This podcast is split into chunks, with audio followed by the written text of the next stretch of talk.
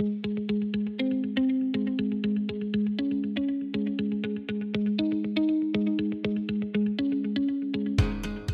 man sich mit dem Thema Fütterung beschäftigt, also anfängt sich so richtig damit zu beschäftigen, dann ist man oft erstmal erschlagen von den ganzen Informationen.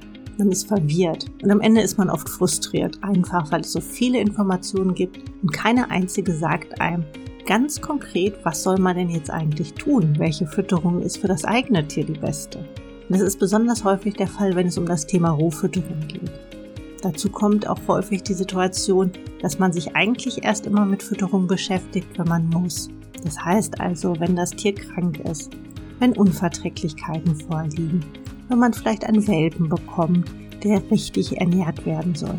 Und genau deswegen ist dieser Podcast nicht nur für alle BAFer und alle, die sich mit dem Thema Fütterung so ganz generell beschäftigen, sondern auch für alle, die gerade ganz konkret anfangen mit der Rohfütterung, mit BAF. Ich bin Ute Waden. Ich bin Tierheilpraktikerin, Tierernährungsberaterin für Hund und Katze und das hier ist der Barfood Podcast. Und heute werden wir uns mit einem Thema beschäftigen, das eigentlich auch sehr präsent ist bei Hunden mehr als bei Katzen. Und zwar gibt es für bestimmte Rassen die optimale Fütterung. Hängt die richtige Fütterung tatsächlich von der Rasse ab? Der Gedanke, dass unterschiedliche Hunderassen auch eine unterschiedliche Fütterung benötigen, den findet man immer wieder.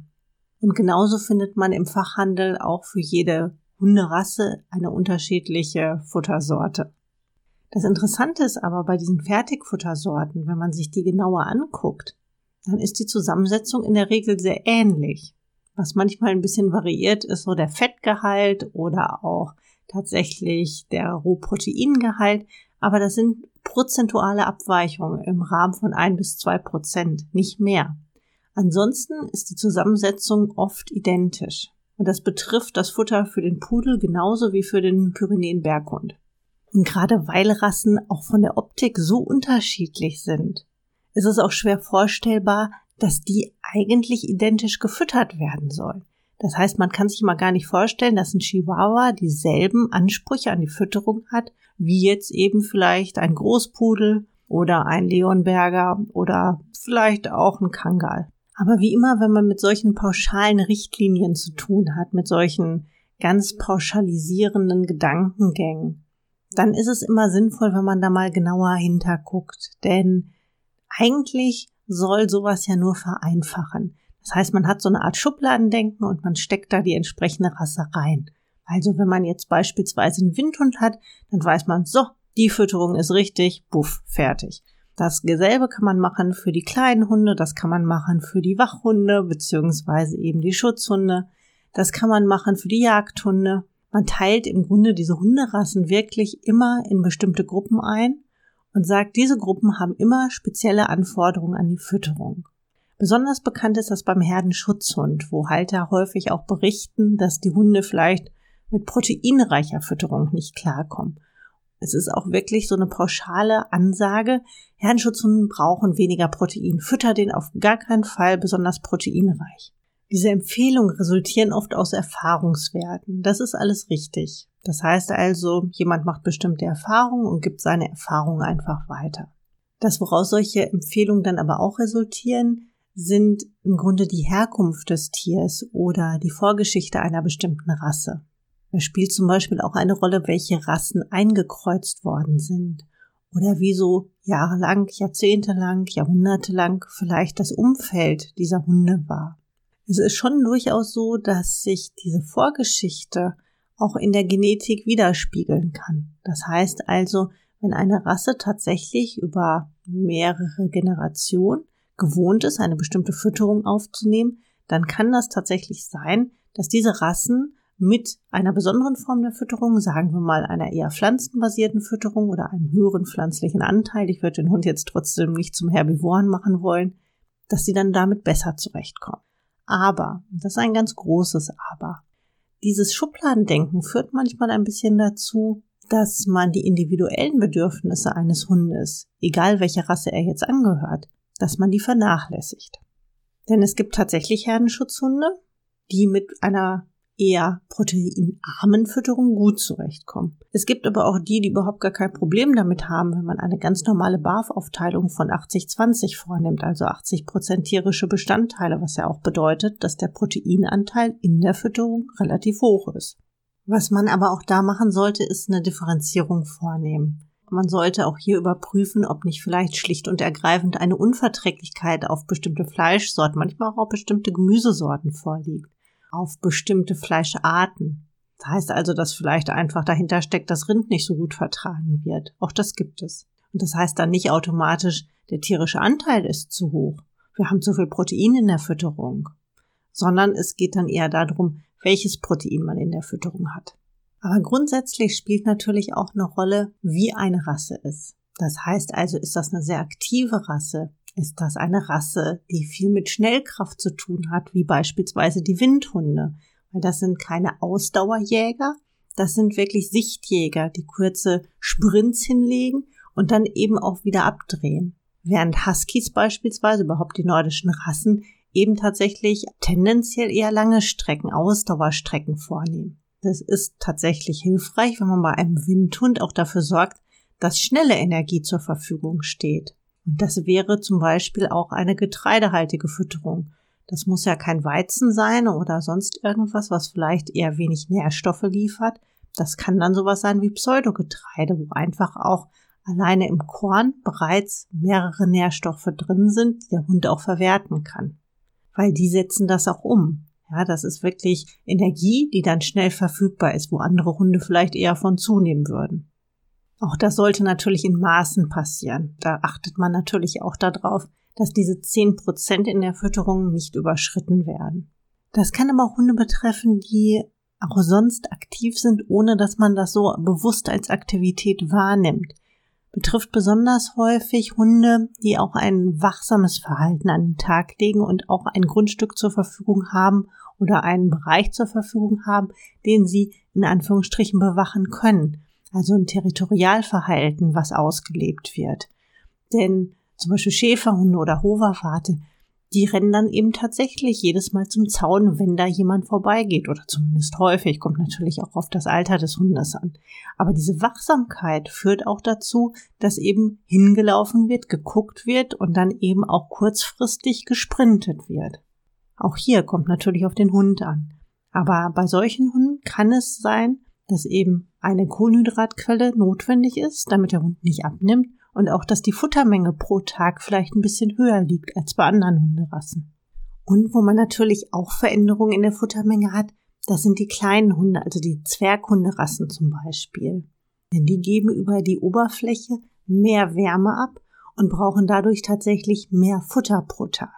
Das ist dann nicht so sehr an eine bestimmte Rasse gebunden, sondern betrifft alle Rassen, die tatsächlich klein sind, unter fünf Kilo zum Beispiel. Das sind auch die Hunde, die dann einfach schneller frieren, eben weil sie einen höheren Wärmeverlust über die Haut haben. Man muss darauf achten, dass die Futtermenge passt, dass ausreichend Fett in der Fütterung enthalten ist. Der Nachteil an diesem Schubladendenken, wenn man es denn so nennen möchte, dass man einer bestimmten Rasse oder einer bestimmten Gruppe von Hunden auch eine bestimmte Fütterung zuordnet, beziehungsweise eine bestimmte Aufteilung der Fütterung zuordnet. Der liegt darin, dass wenn tatsächlich Probleme auftreten, man es vielleicht erstmal auf die Rasse schiebt. Nehmen wir nochmal dieses Beispiel vom Herdenschutzhund. Wenn sich ein Herdenschutzhund anfängt zu jucken, das ist so ein typisches Symptom, was häufig mit zu viel Protein in Verbindung gebracht wird. Ist es meistens nicht, aber das ist ein anderes Thema dann wird man das erstmal dieser Sache zuordnen. Naja, aber Herdenschutzende, die kommen mit Protein auch gar nicht so gut klar. Deswegen reduziert man jetzt auf jeden Fall erstmal den tierischen Bestandteil der Fütterung. Der dahinterliegende Grund kann aber ein ganz anderer sein. Beispielsweise, dass tatsächlich bestimmte Tierarten nicht vertragen werden. Wenn ich die jetzt natürlich aus der Fütterung streiche, beziehungsweise die in geringerer Menge fütter, dann kann das sein, dass auch diese Symptome nachlassen. Und man fühlt sich in seiner Theorie bestätigt, dass das jetzt an diesem Merkmal Herdenschutzhund liegt. Aber eigentlich das, was dahinter steckt, ist eine Unverträglichkeit oder eine Allergie, je nachdem. Das kriegt man so ohne weiteres nicht raus. Aber es ist eben nicht, dass tatsächlich die Rasse damit Probleme hat, sondern dass mein Hund speziell damit Probleme hat. Wenn man das quasi jetzt nicht genau untersucht oder vielleicht nicht diese Spur weiterverfolgt, dann kann es natürlich sein, dass diese Symptome irgendwann wieder auftreten, unabhängig von dem Fleischanteil in der Fütterung, sondern dass das bei irgendeiner Gelegenheit dann wieder hochkommt, dass man das Gefühl hat, hm, irgendwas stimmt nicht. Der Hund kratzt sich vermehrt oder der ist unruhig oder schnell überdreht oder was man eben so alles mitunter mit bestimmten Fütterungskomponenten in Verbindung bringt. Und dann kommt man alleine mit dieser Tatsache, naja, ich habe ja einen Herrenschutzhund, kommt man da nicht weiter, sondern man muss dann trotzdem tiefer graben. Das heißt also, man bekommt oft genauere Ergebnisse, was eigentlich jetzt vielleicht ein Problem sein kann in einem veränderten Verhalten des Hundes oder in bestimmten Symptomen. Also, dass man die Ursache schneller findet, wenn man das Ganze individuell betrachtet und nicht so sehr nach Rasse sortiert oder denkt, na ja, das ist eben so, sondern eher auf den einzelnen Hund guckt und da die Symptome dann auswertet. Es gibt allerdings noch eine Rasse, wo tatsächlich etwas anders ist als bei anderen Hunden. Und das betrifft dann indirekt auch die Fütterung oder kann die Fütterung betreffen. Und zwar sind das Dalmatiner. Dalmatiner können an einem Stoffwechseldefekt leiden. Das bedeutet, dass sie Harnsäure mit dem Urin ausscheiden. Bei anderen Hunden wird das umgewandelt und wird im Grunde in Alatoin umgewandelt. Und das funktioniert bei Dalmatiner nicht. Das wiederum hat unter Umständen Auswirkungen auf die Fütterung, denn bei Dalmatinern können auf diese Art und Weise, eben weil dieses Ausscheiden über den Urin stattfindet, auch vermehrt zu Harnstein führen.